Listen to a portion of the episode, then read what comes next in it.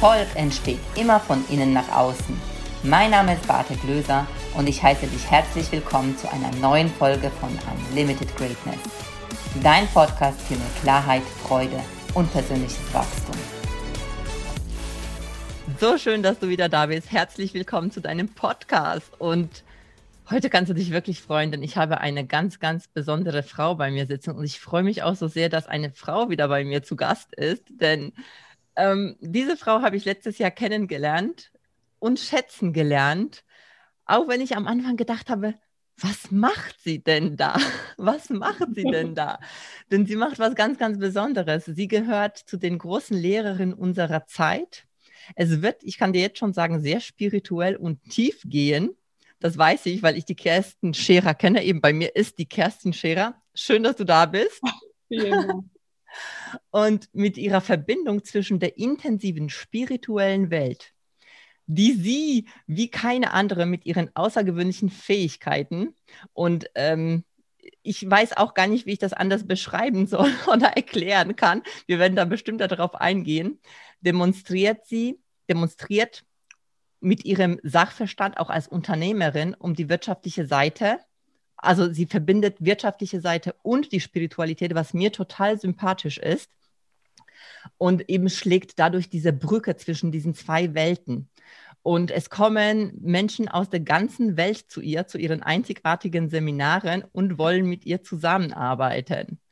Sie gilt als der Ghost vieler Entscheider der deutschen Wirtschaft und bleibt dabei meist im Hintergrund man kann sie gar nicht so viel sehen. Also, ähm, aber wo du sie sehen kannst, ist in ihrer täglichen Arbeit. Sie macht nämlich die Fernsehsendung Scherer Daily oder den Kerstin Scherer Podcast. Also da habe ich auch schon öfters reingehört und das ist auch ein sehr, sehr schönes Format.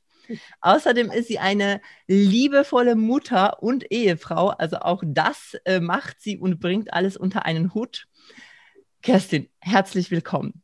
Vielen, vielen Dank äh, für die Worte, Beate. Erstmal wirklich großartig bei dir sein zu dürfen. Du bist ebenfalls eine großartige Frau und wir wissen beide, dass es bedauerlich ist, dass nicht viel mehr Frauen tatsächlich diesen Raum finden.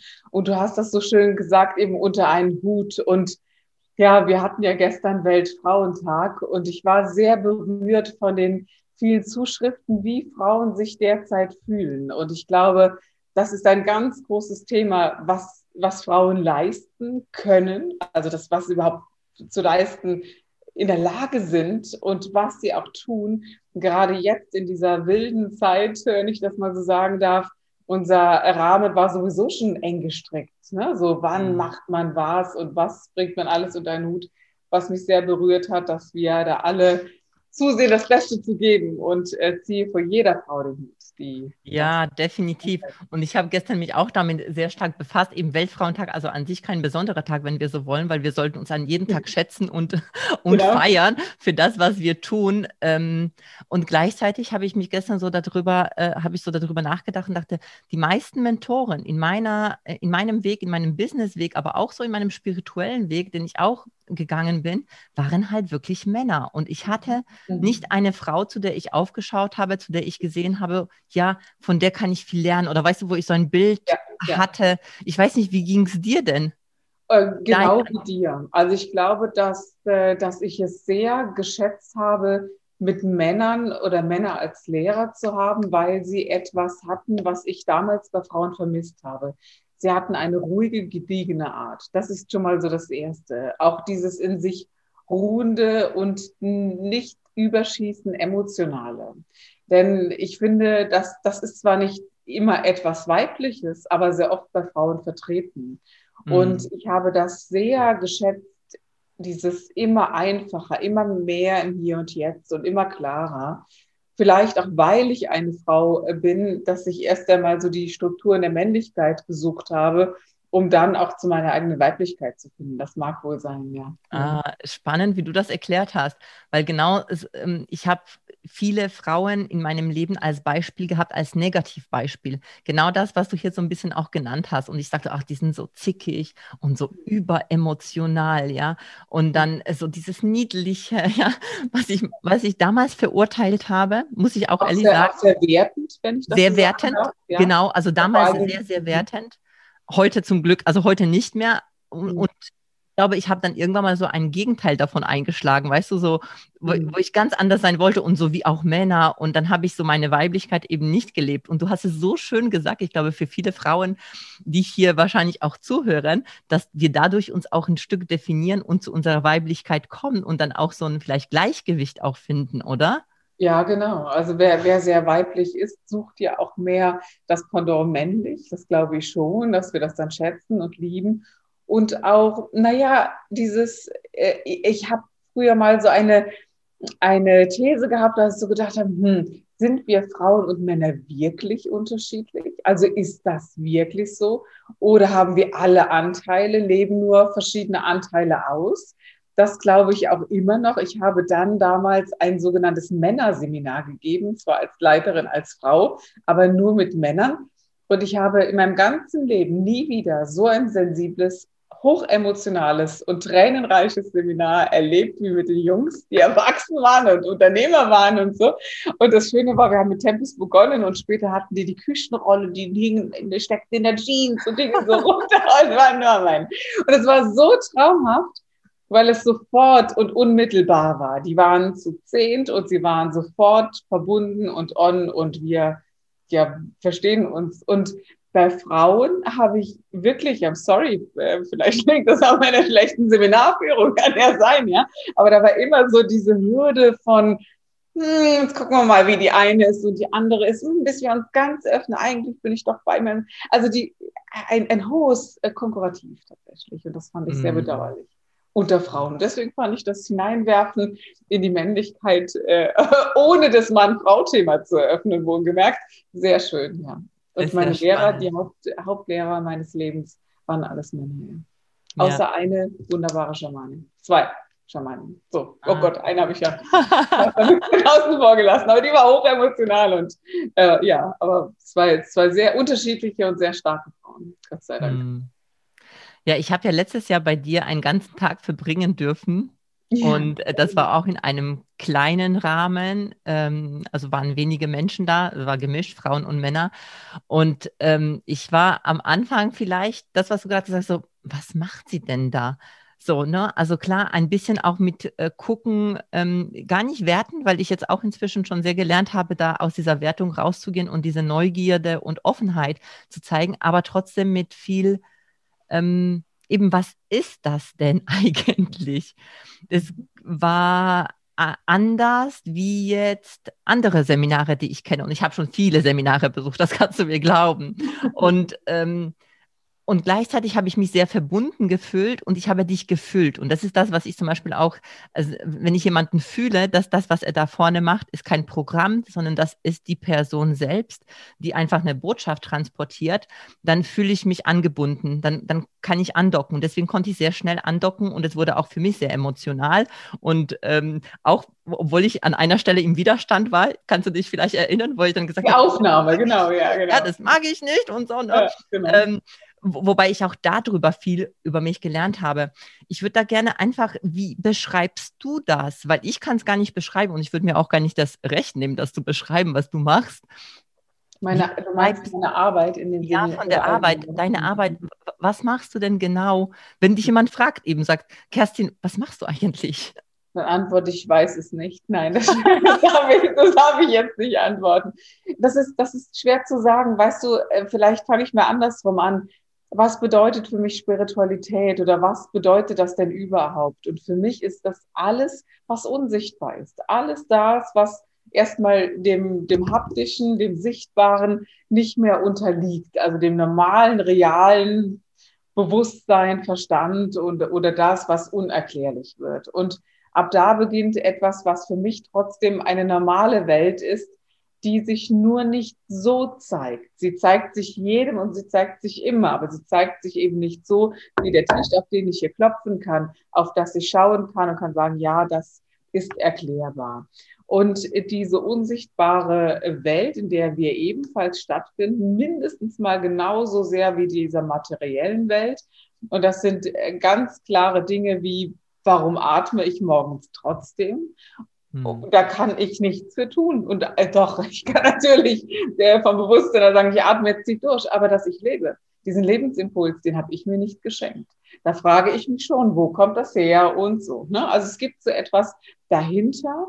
Dann habe ich erlebt, äh, dass es eben Felder gibt, in die wir hineingeboren sind. Das heißt, es gibt mehr als die körperliche Zelle oder die Genetik in der Zelle, die wir erben. Wir erben eben auch etwas, was ja familiäre Themen, familiäre Schicksale, Verhaltensweisen, Glaubenssätze, Gedanken und alles, was man nicht sieht, der Mutter, des Vaters erben wir nun mal mit. Und der hatte das ja auch. Somit ist da schon mal ganz schön was um uns herum. Und dahinter steht dann wieder etwas und ein Kollektiv. Erleben wir jetzt gerade just in the moment äh, mit äh, Covid, dass wir oder die, die Umgangsweisen, wir sind in ein Kollektivfeld eingebunden, das nicht sichtbar ist. Und trotzdem merken wir diese Energien, wie auch immer man das nennt. Es ist anders, es passiert viel. Und äh, so hat halt alles sein Feld, sein Umfeld, seine Kraft. Und ich schätze es sehr, wenn wir Menschen uns wirklich erkennen, wie wir sind und in was wir stecken. Also das heißt, wenn ich eben jetzt war das ja eigentlich ein ganz anderes Programm. Das war jetzt nicht zum Heilen oder zum, zum Anschauen eines Selbst, sondern es ging so darum, was kann ich noch mehr aus mir rausholen, um noch charismatischer zu werden, als ich sowieso schon bin. Und da stellt sich für mich halt so die Frage, was steht dahinter? Wofür bist du als Mensch angetreten? Welche Fähigkeiten, Potenziale bringst du mit? Und welche Sinnhaftigkeit bringt es, mit einer gesunden Verantwortung auf die Bühne zu gehen? Denn immer dann, wenn ich eine Bühne betrete, wie du und ich jetzt hier im Podcast oder auf eine große Bühne, übernehmen wir hoffentlich hm, oder andersrum, wünschenswerterweise würden das besser alle tun, eine gewisse Verantwortung, dass andere Menschen sich die Zeit nehmen, mir zuzuhören und dass es etwas mit ihnen macht. Mhm. Und ja, und dann liebe ich es persönlich zu sagen, nur wenn es wirklich authentisch ist, nur wenn es ehrlich ist und wenn es der, der eigenen Sinnhaftigkeit Folge leistet. Das kann bei dem einen der Vertrieb sein, weil er einfach so gemacht ist und sagt, ich liebe Verkaufen, so wie Petrus damals der erste Jünger von Jesus war, so aber ist er das vielleicht jetzt auch für die Welt. Also ich mag das, das gar nicht werten, sondern gerne sehen, was so drinsteckt in einem Menschen. Und das zu sehen, dass diese, diesen Diamanten äh, zum, zum Edelstein oder beziehungsweise noch mehr als das strahlen zu lassen, das liebe ich. Deswegen liebe ich auch mhm. dieses Seminar, obwohl ich gedacht habe, Gott, so ein denkendes, strukturiertes Seminar ist überhaupt nicht meine Welt.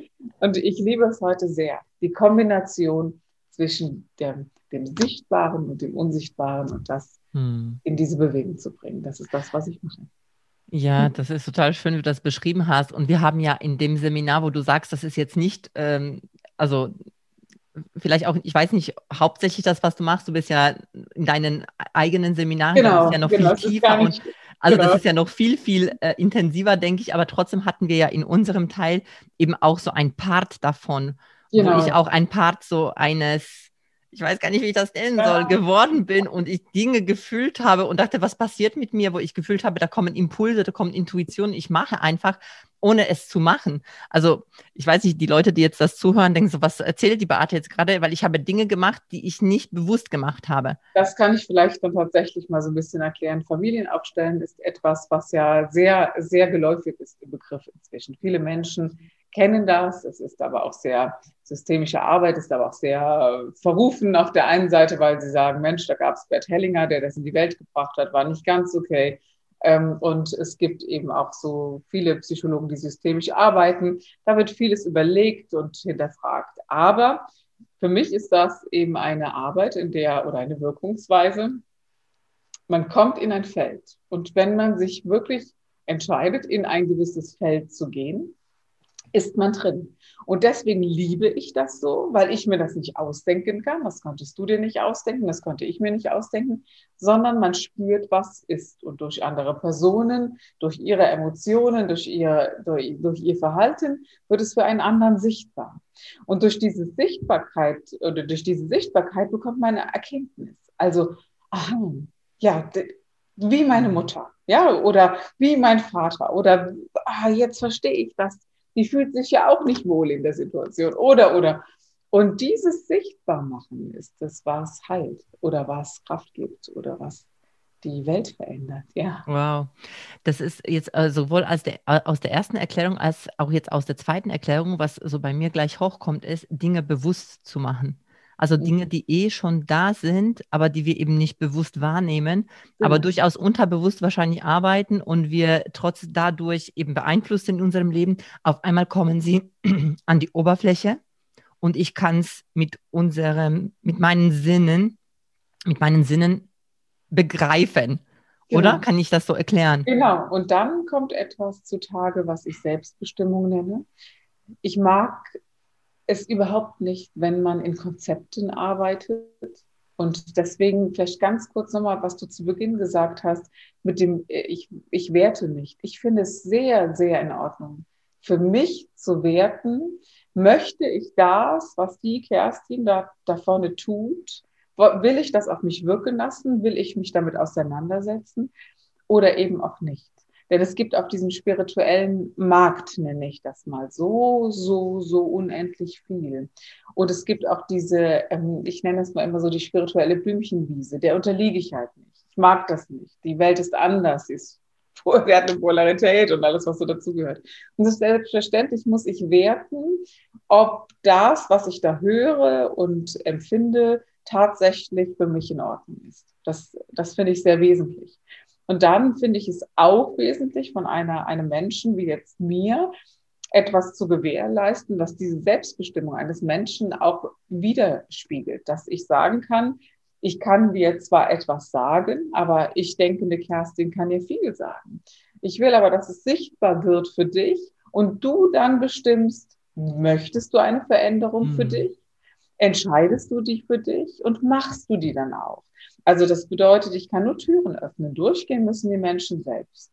In anderen Programmen läuft das anders, aber das, das lehne ich wirklich verantwortungsbewusst ab, nenne ich das mal so. Mhm. Ja, sehr schön. Ich würde da gerne nochmal auf das Thema Werten drauf eingehen, weil mir das so wichtig mhm. ist, da nochmal eine Unterscheidung nochmal reinzubringen, weil ich, ähm, ich kann da voll mitgehen, was du jetzt gerade gesagt hast, zu dem eben ich entscheide für mich ähm, gefällt es mir, gefällt es mir nicht, mag ich, mag ich nicht. Mhm. Ja, das tun wir ja ständig. Aber was uns oder was mir beigebracht wurde und wo ich eben jetzt davon weggekommen bin, deswegen ist die Kerstin doof oder sie ist deswegen gut. Mhm. Weißt du, dass ich das praktisch trenne von äh, mhm. der Person. Und das ist mir ganz wichtig, weil ähm, mhm. für mich mag das vielleicht jetzt nicht die Arbeit sein, ja. äh, mit der ich d'accord gehe. Und gleichzeitig kann ich dich als wertvollen Menschen sehen und weiß, äh, das ist für viele andere vielleicht der Weg. Und das Sehr ist so schwer für Menschen, glaube ich, das zu trennen. Ne? Das ist so. Aber das ist so das Wesentliche, glaube ich, warum wir. Ich habe einen Podcast von dir gehört, wo du mhm. dann auch gesagt hast, eben, also ähm, was gerade auf der Welt passiert, wo ich, wo ich da voll mit dir übereinstimme, mit dem, du darfst eine Meinung haben. Ich muss die ja. Meinung nicht haben, aber lass uns ja. doch mal respektvoll miteinander umgehen und lass doch den Menschen das denken dürfen. Weil das ja. ist, was, was du wiederum sagst, Selbstbestimmung. Jeder mhm. darf doch selbst bestimmen, was er denkt.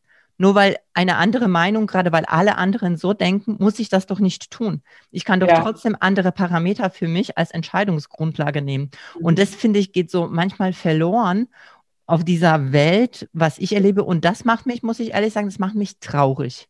Ja, also ich, habe mir da ja sehr viele Gedanken zu gemacht, weil mich das echt erschreckt das gebe ich ehrlich zu. Ich habe mich wirklich erschrocken zu erleben, dass Menschen, die ich über Jahrzehnte als liebevoll kennengelernt habe, sich, sich jetzt bei Social Media auf einer, einer niveaulosen Ebene äußern und aggressiven Ebene, wo ich wirklich denke, wo sind wir denn jetzt hingekommen?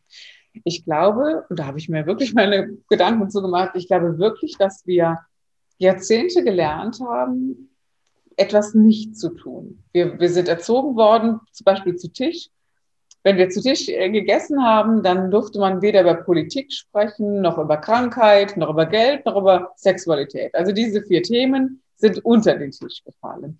Und diese unter den Tisch fallen sind ja alles emotionale Themen, da wo es hitzig wird. Also gerade politisch kann ich schon, also wenn, wenn man mit mir diskutiert, kann ich schon äh, sehr ähm, italienisch werden, muss man so auszudrücken, ja. Und äh, das ist etwas, das ist das Erste, wo ich sage, äh, wir müssen uns doch streiten können, ohne aufeinander böse zu sein. Das ist das Erste, wo, wo ich sage, wow, natürlich ist es mit Emotionen verbunden. Aber ich sage ja nicht, du Vollpfosten oder sowas, ja, sondern ich sage, boah, siehst du das wirklich so? Oder ich sehe das so? Oder überleg doch mal. Und dann kann das durchaus sein, dass ich Emotionen zeige. Aber das passiert so gesellschaftlich in Deutschland, empfinde ich so, aber inzwischen auch weltweit. Also, dass wir über Themen nicht sprechen dürfen. Und jetzt kommen alle vier Themen zusammen. Gut, Sexualität, jetzt nehmen wir es nochmal raus. Aber kommen diese drei Themen wirklich zusammen und ja, und das kocht so hoch, dass wir nicht mehr gesund damit umgehen können. Und ja, da mache ich mir doch meine Gedanken. Wie gehen Menschen damit um? Wo führt das hin, wenn wir keine gesunden Wege finden? Ne? Und da kommt mir als, als Brücke, die das vielleicht so schließt, das, was du vorher gesagt hast, die, die eine Bühne haben, die haben eine Verantwortung. Und da muss ich genau. sagen, da haben die Medien aus meiner Sicht komplett versagt und auch die Politik im Sinne von der Kommunikation genau das, was wir gerade hier besprechen. Das klar, es gibt eine politische Linie, das ist das eine. Aber hey, fangt nicht an, über andere in dieser Form zu werten. Mhm. Weil ich glaube, aber dass wir uns orientieren. Ja, aber auch umgekehrt. Ja, also diese spirituellen Menschen, die sehr lange auf, wir, wir sind sehr lange da draußen und sprechen. Und ich glaube schon, dass man viele Menschen hat, die auf dieses Wort wirklich Wert legen. Und wenn dieser Mensch dann zu einem anderen sagt, und jetzt hast du Angst, bist du dumm. Ja, dann, mhm. dann macht das eine, dann, dann geht es auf ein Niveau, damit hat derjenige nicht gerechnet, damit, und das hat ja noch ein viel höheres Gewicht, was jetzt klar in der, in der politischen oder auch in der Medienwelt oder auch im Journalismus und so gerade diskutiert wird und so, das ist wohl wahr. Aber ich finde, da, wo Menschen auch noch schwach sind, also wirklich hilfebedürftig sind, da finde ich es tricky. Also das, das ist nochmal eine Stufe für mich tiefer äh, andockend in einem Menschsein, mhm. was ich, ähm, weil alles okay ist. Ich verstehe Menschen, die sagen, ich habe Angst vor einem Virus, ich kann das nicht verstehen und so, ne? Und ich verstehe Menschen, die sagen, aber sieh's doch mal so, die Welt bereinigt sich oder was auch immer. Ich lebe anders, ich gehe anders damit um und wir sind nicht in der Lage, eine Zwischenlösung zu finden. Ja, ja das hast du schön gesagt, ja genau so ist es. Jetzt, Kerstin, wie war das bei dir, so dieser Weg, den du gegangen bist, der spirituelle Weg? Hm. Wann hat es bei dir angefangen, dass du da so in der Tiefe dich angefangen hast zu interessieren, dass du Dinge hinterfragt hast, dass du diese unsichtbare Welt wahrgenommen hast? Äh, hol mal so ein bisschen auf deinen Weg. Hm. Ich kann, also das Erste, was ich mich erinnern kann, sind tatsächlich, äh, ich glaube, da war ich dreieinhalb. Also ich, das war sehr, sehr früh. Mhm. Wow. Äh, und gerade vier. Warum weiß ich das noch so intensiv? Meine Oma ist an dem Tag gestorben und äh, zwei Wochen vorher habe ich, habe ich ihr das immer gesagt, du stirbst ja jetzt, Oma. Ein Kind weiß das nicht. Meine Mutter hat das auf Kassette aufgezeichnet. Sonst, ähm, vielleicht ist es auch deswegen so die intensive Erinnerung daran, weil meine Mutter gar nicht damit zurechtkam. Sie hatte ähm, das darf ich auch sagen. Also wir haben darüber gesprochen, ob ich das öffentlich sagen darf. Und meine Mutter hat mich verantwortlich gemacht für den, den Schlaganfall. Ein Mühe davon. Wenn man so denkt, ist das wie verhexen, ist das wie verfluchen. Und ich musste noch öfter in die Kirche gehen, damit das aufhört und, äh, und so. Und das hat es natürlich überhaupt nicht und hat auch gar nichts damit zu tun.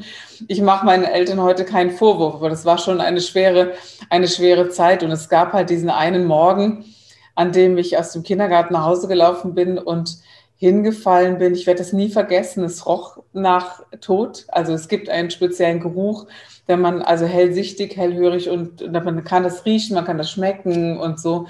Und als Kind war das so völlig ungefiltert. Also so ganz, ich konnte die eine Welt von der anderen in keiner Weise trennen. Ich hatte das nicht.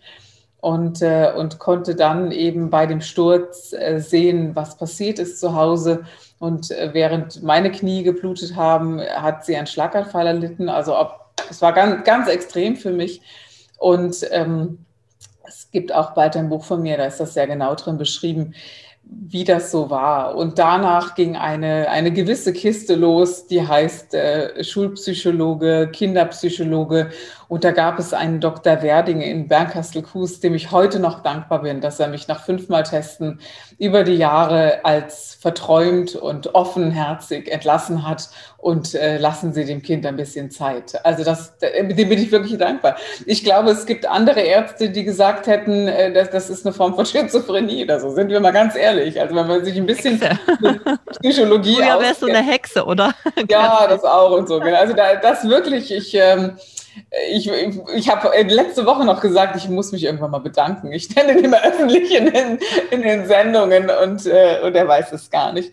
Ja, und, und dann gab es, äh, das war nie schön. Das, das muss ich ehrlich zugeben. Also überall da, wo das so romantisiert wird, wenn man Dinge sieht, die man nicht sehen soll, das ist, äh, man hat auch als Kind nicht so viele Kapazitäten, dass man das einteilen kann. Das heißt, Mathematik und, äh, und Hellsichtigkeit gingen bei mir damals nicht überein. Das, das ging nicht. Also ich habe mhm. wirklich keine Chance gehabt, alles auf die Kette zu bekommen, muss man wörtlich zu sagen.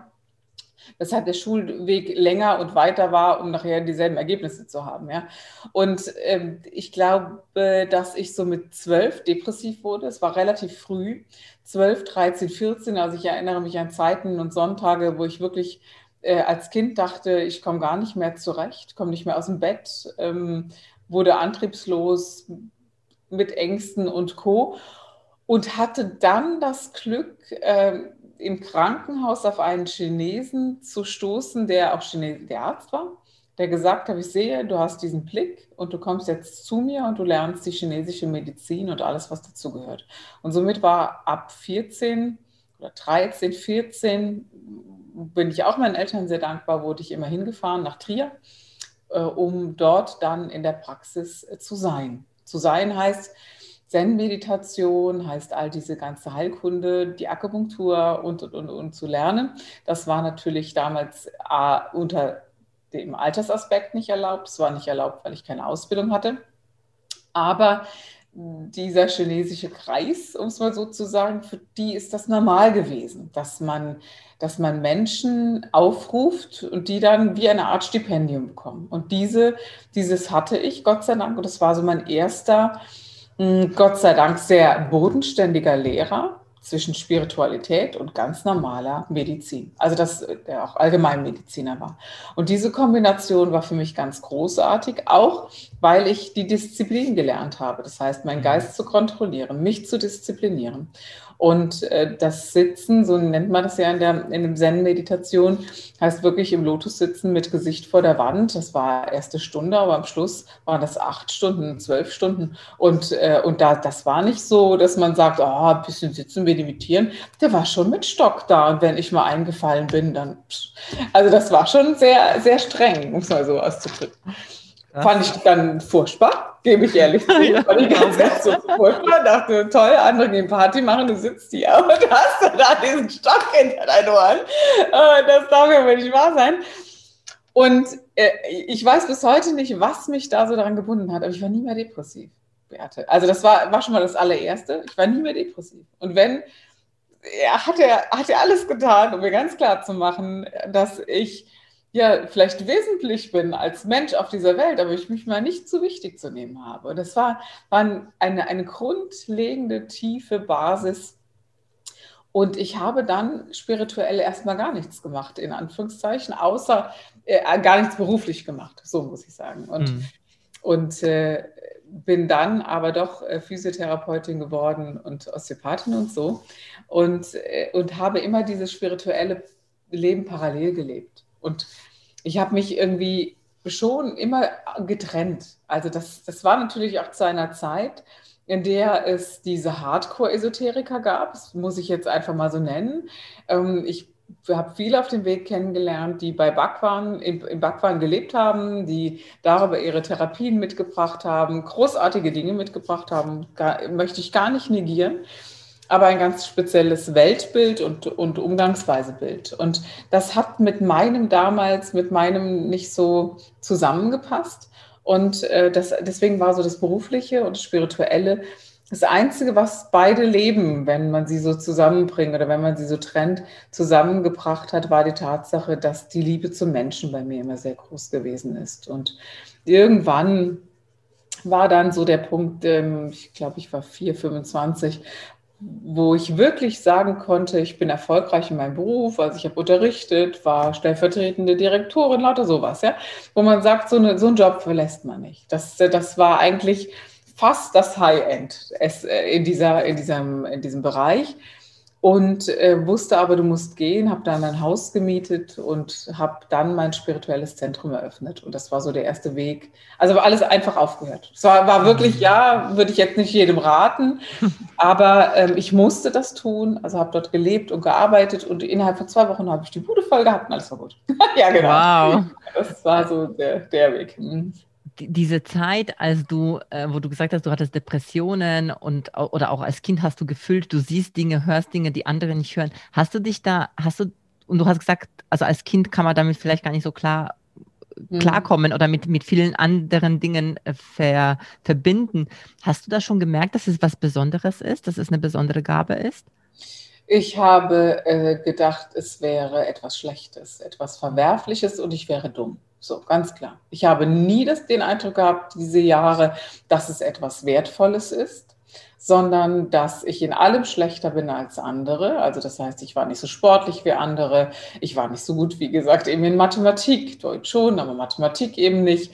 Hm, ich war sehr kreativ, aber auch nie gut genug. Aber das hier konnte ich. Also das, was ich heute mache, konnte ich schon immer. Und man kann über mich sagen, die kann gar nichts, aber das kann sie wirklich. Und das mhm. war auch früher so. Aber dieser Blick äh, ist etwas, der sehr polarisiert hat und äh, eher dazu geführt hat, dass man mich angegriffen hat als das Gegenteil. Damals war das so. Also so als Kind, dann wurde ich in den Baum gebunden, man hat mich mit Sachen beworfen, ich konnte mich nicht so wehren und so. Gott.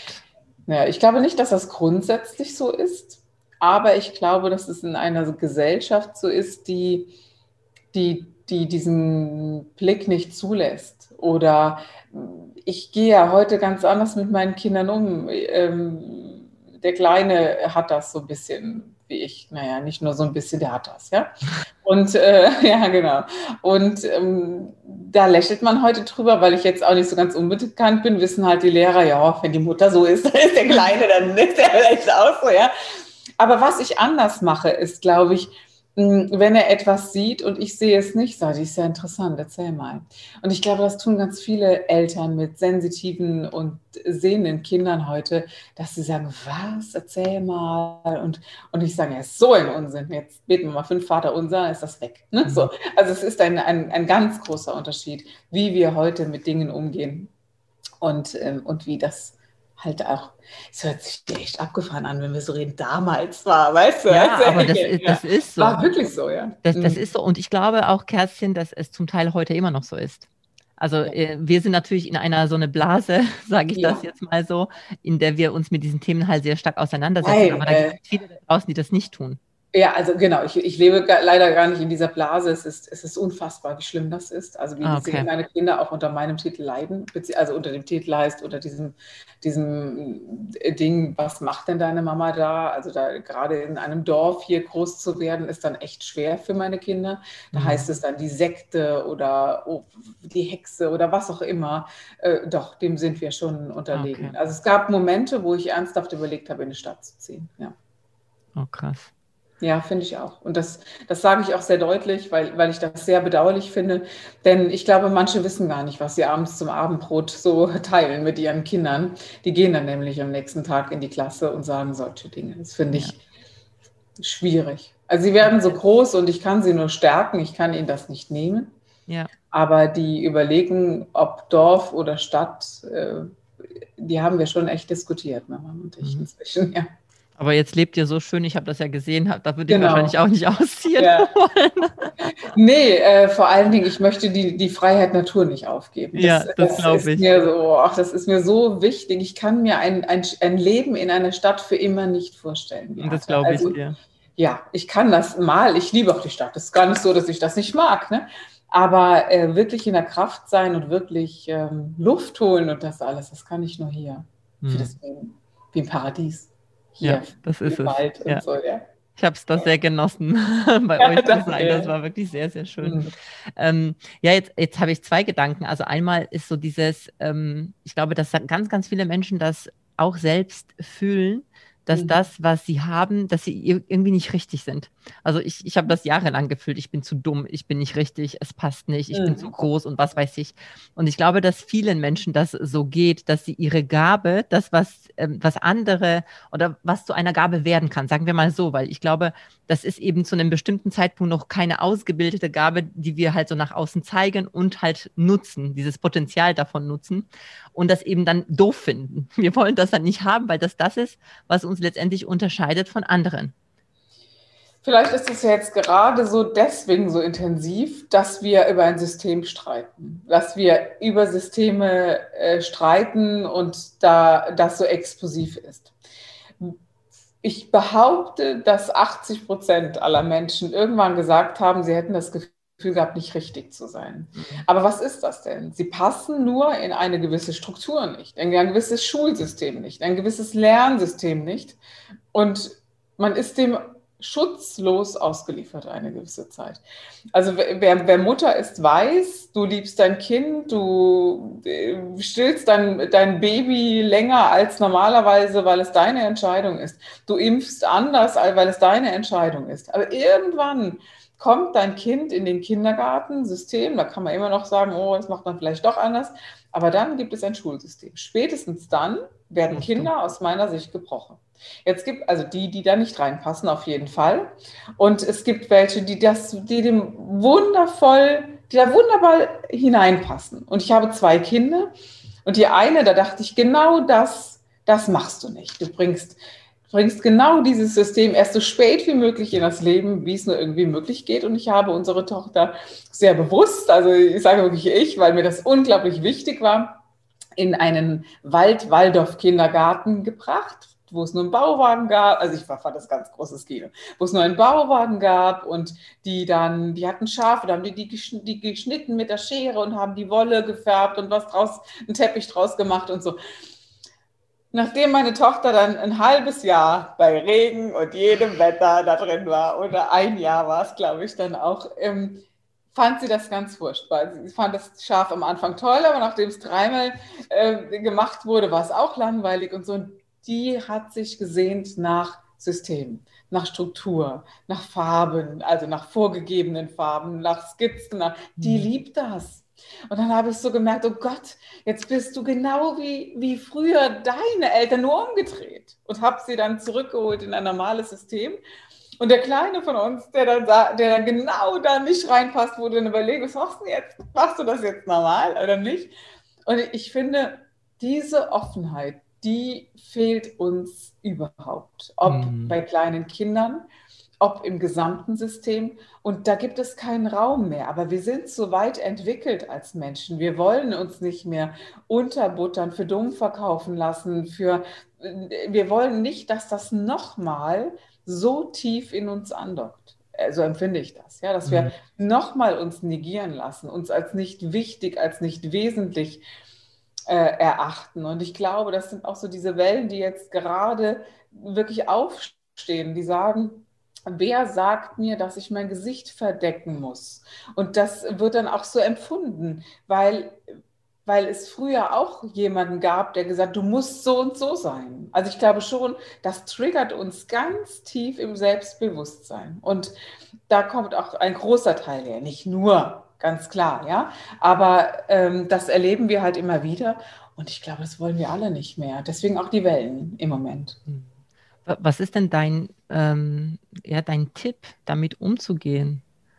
Ähm, ich habe gelernt, dass in mir ein und, und hart gelernt. Ich habe hart gelernt äh, früher und heute ist der Bestandteil meines Lebens. Ich habe gelernt, dass es in mir einen inneren heiligen Raum gibt, also der einen imaginären. Und es gibt den so intensiv für mich, dass man mit mir nichts machen kann, dass ich dort angreifbar bin. Man kann mich verbal demütigen, man kann mich körperlich angehen, aber es gibt einen Teil in mir, der natürlich geistig stattfindet, das ist ja ganz klar, an dem ich unantastbar bin, wo, wo ich einfach frei und klar sein kann. Das ist mein, jede Seele hat ein eigenes Tahiti und das zu finden ist eine, eine Grundbasis eines Lebens. Dieses Tahiti für sich zu finden und egal welcher Sturm da draußen jemals fegt, das, man kann auch emotional sein, alles, alles, alles, aber dies, dieses Angebundensein auf dieses Tahiti oder eben diesen inneren heiligen Raum halte ich für die einzige und wichtigste Möglichkeit im Leben. Wow, wie finde ich diesen heiligen Raum? Wenn Menschen furchtbare Situationen erlebt haben, ob sexueller Missbrauch, emotionaler Missbrauch, dann ist das Leid sehr lange sehr hoch. Und aber man ist außer sich. Man möchte irgendwo hin. Ich mache das jetzt einfach mal am Drama fest, dass es vielleicht ein bisschen klarer wird. Aber es gibt in diesem Drama, in dieser Dunkelheit eine Stille.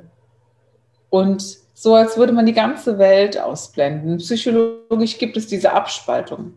Die meine ich damit nicht. Sondern es gibt diesen einen Punkt, an dem man erlebt, aha, wo bleibe ich trotzdem bei mir selbst? Das ist im Drama das, der, der Anker, den man zu sich selbst werfen kann. Im normalen Leben ohne Drama, hoffentlich für jeden, der zuhört, ist es die Meditation, von der ich glaube, dass es immer wieder Not tut, ja, diesen sogenannten imaginären Raum oder seinen Geist zu bereinigen oder diesen Punkt, in sich so trainiert zu haben, dass er dann aktiviert werden kann, wenn es dran ist.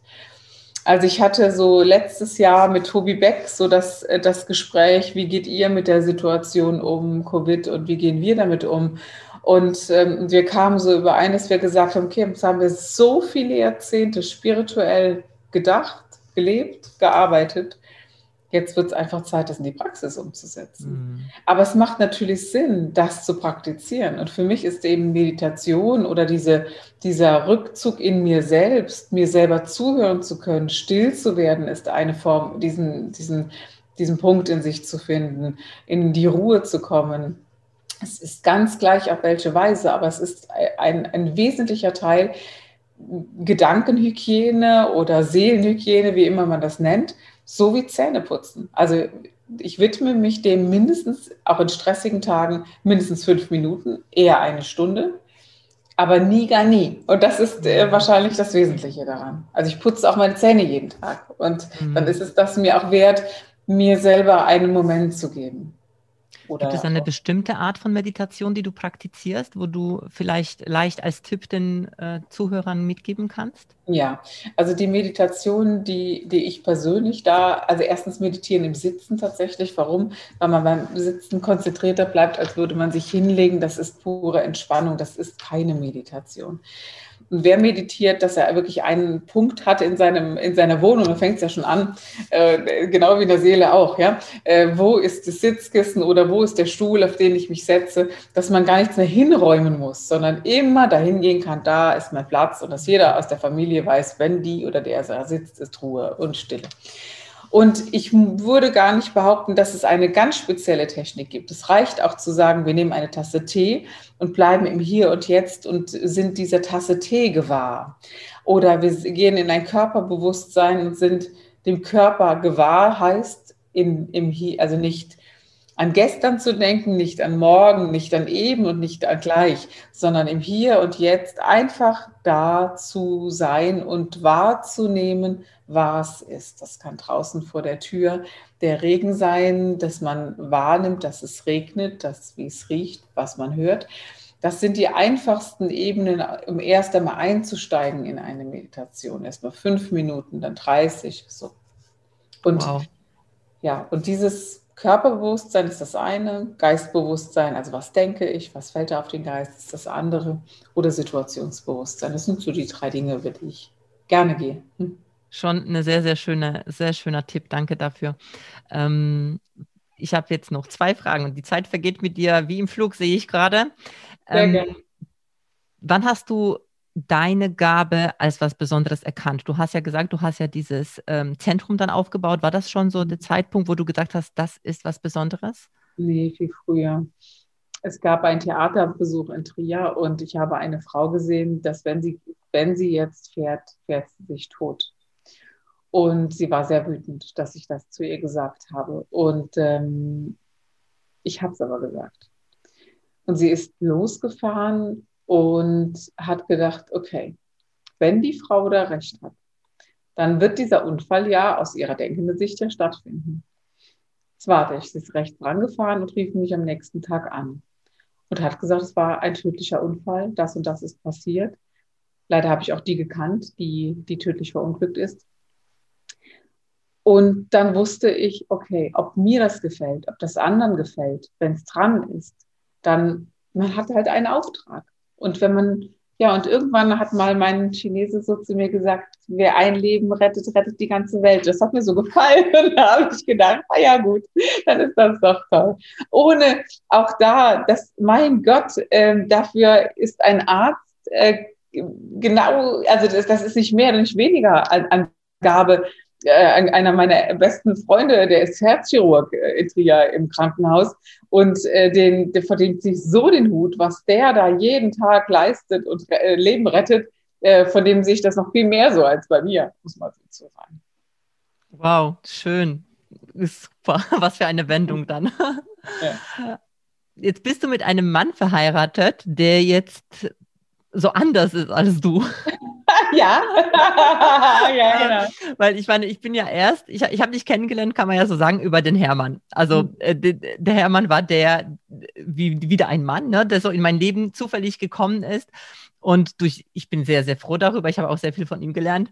Aber durch ihn habe ich dann die, äh, ja, die Freude gehabt, dich dann kennenzulernen. Und jetzt ist er eben so ganz anders. Wie ist das Thema Spiritualität bei uns, bei euch, bei uns? bei, euch, ja. bei euch zu Hause? Ist es, ähm, ja, wie kann man sich das so vorstellen? Das ist eine, eine sehr gute Frage. Also äh, als Hermann und ich uns kennengelernt haben, äh, war die einzige Tatsache, die wir beiden gemeinsam hatten, die, die Tatsache, dass wir auf einem Planeten gelebt haben. Mehr nicht. Punkt. Dass also, ihr auf einem Planeten gelebt dass habt? Dass wir gemeinsam auf einem Planeten gelebt haben. Diese, diese Gemeinsamkeit, ja. Wir beide leben auf der Punkt. So, das war das Einzige, was Kerstin und Hermann gemeinsam hatten.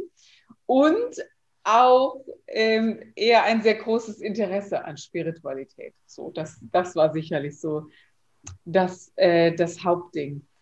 Wenn man in seinen Werten, in seiner Art zu denken und in seinem Ausdruck sehr unterschiedlich ist, dann ist es wohl das Wesentliche, dass, äh, also die Liebe bedingt das nicht. Also das ist ja, wenn wir von Liebe sprechen, dann sollte sie ja wirklich ehrlich sein. Und, äh, und die heißt ja nicht, du Hermann musst so fühlen wie ich oder du Kerstin musst so mit äh, Geld umgehen wie ich. Also wir sind sehr, wir haben auch ein, ein konträres äh, Wertesystem tatsächlich manchmal, auch gerade was so, so die monetäre Seite betrifft oder so. Und das, das sieht man auch in unseren Geschäftsgebaren, die eben auch unterschiedlich sind. Und, ähm, und das ist auch richtig und gut so. Spiritualität ist dann ein Thema, dass sie, sie lebt mit uns äh, völlig normal. Das heißt, wir sind ja beides Geschäftsführer der, der Scherer GmbH. Und wenn ich sehe, dass es nicht laufen wird, dann lassen wir es. Und Hermann ist völlig klar, Entschuldigung, was ist so furchtbar an, ja? Völlig klar, das denkt ja die Kerstin sich nicht aus, das denke ich mir nicht aus, dann lassen wir es auch besser. Also wir haben beide gelernt, äh, eine, ja, dass, dass die Natur, dass diese Welt uns Gott sei Dank Dinge aufweist, die wir mit einbinden. Und das ist halt echt großartig, ja. Vor allem, weißt du, dass so wie du das erzählst, ist das, was wir vorher im Großen gesagt haben, weißt du, in der Welt, in den Systemen, was genau. auch wünschenswert wäre, weißt du, so diese Systeme einfach zu verzahnen miteinander und einfach sein genau. zu lassen. Genau, denn wenn wir jetzt nur mal so als Beispiel, jetzt nehmen wir mal ein ganz normales Business-Beispiel. Hermann hat ein Seminar, dann kostet das XY plus Mehrwertsteuer. Kerstin hat ein Seminar, da ist sogar die Übernachtung mit drin, inklusive Mehrwertsteuer.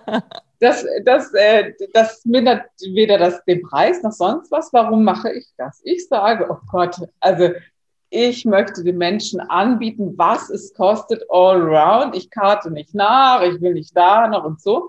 Und Hermann sagt, ich möchte, dass man sieht, was ich koste und was das Seminar kostet und plus Mehrwertsteuer, das wird bei uns immer getrennt. So, jetzt hätte man ja sagen können, ich mache es so wie du, Hermann, denn du bist bekannter, du bist erfolgreicher oder was auch immer. Ne? Ich hätte mich diesem System annehmen können.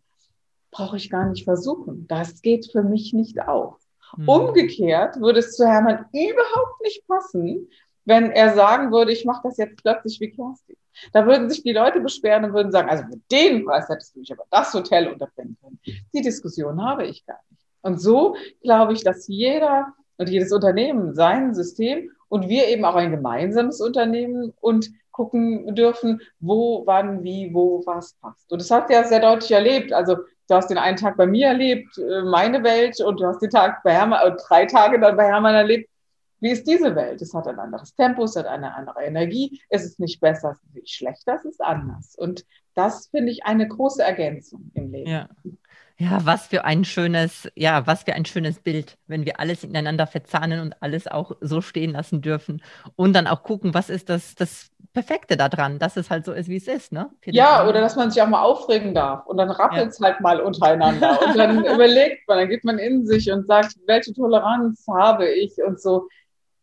Ich finde schon, dass Beziehung grundsätzlich eine, eine Lernebene ist und je williger wir sind, diese Lernebene einzugehen, je, ja, je besser ist das für uns. Also das ist etwas, finde ich nicht immer gut, Herr, bestimmt auch nicht.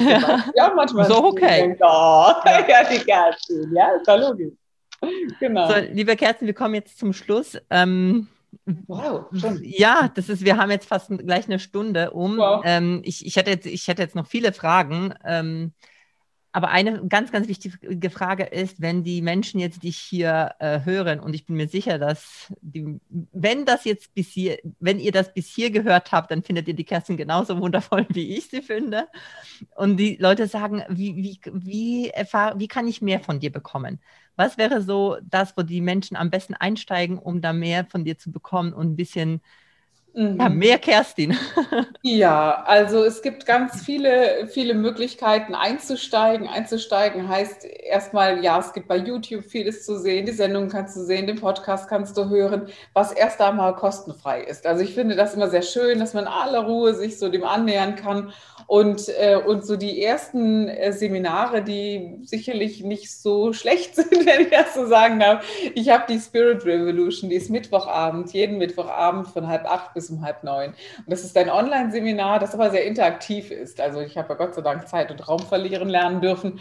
Und da lernt man mich mal wenigstens mal kennen und in die Augen schauen und so. Und dann ist natürlich mein Herzensseminar, mein Awakening-Seminar, also dieses, wo, wo man mich so völlig anblackt und auch hier privat zu Hause treffen kann.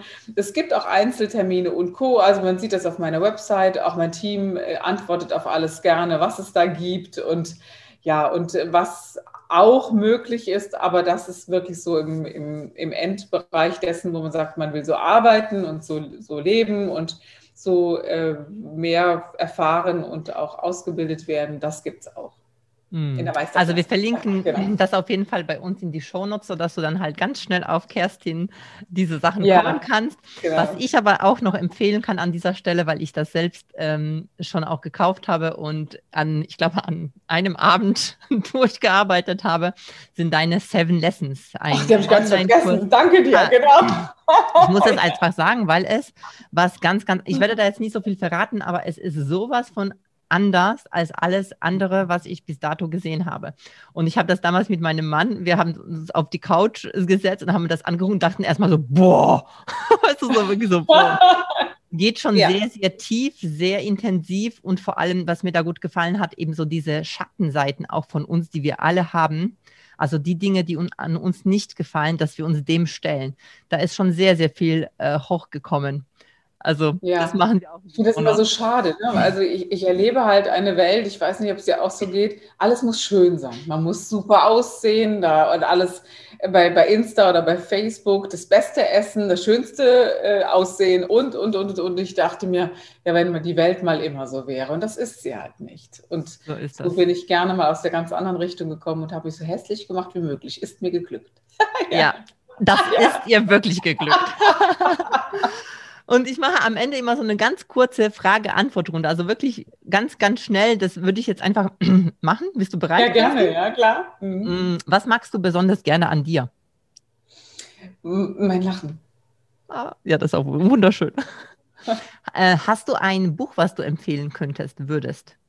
Wenn du jetzt so spontan was würde hochkommen? Ja, ja, also es gibt ein Buch von Thich Nhat Hanh, das äh, ist egal welches. Ich finde, dass der Autor Thich Nhat Hanh oder dieser, dieser Mönch eine so liebevolle und klare Sprache hat, dass jeder davon partizipieren kann. Thich Nhat Hanh. Thich Nhat Hanh. T-I-C-H, äh, der nächste Name N-H-A-T. Ah, ja. Oh Gott, und dann H-I ja, H-A-N-H. Also Tischler Ich google das. Ganz bekannt, ganz bekannt. I'm sorry, aber fragt man mich wirklich immer wieder. Es ist für mich der Autor, der alle, alle, alle Menschen abholen kann und in eine Liebe bringt, die kraftvoll ist. Schön. Sorry, fürs Buchstabieren. Alle, alles gut. Äh, ich, werde das, ich werde das auf jeden Fall äh, googeln. Wann fühlst du dich persönlich herausgefordert? Immer dann, wenn äh, andere Menschen verletzt werden und gedemütigt werden. Mhm bei Narzissmus und all diesen Dingen, bei emotionalem Missbrauch hm. und bei Kindesmissbrauch.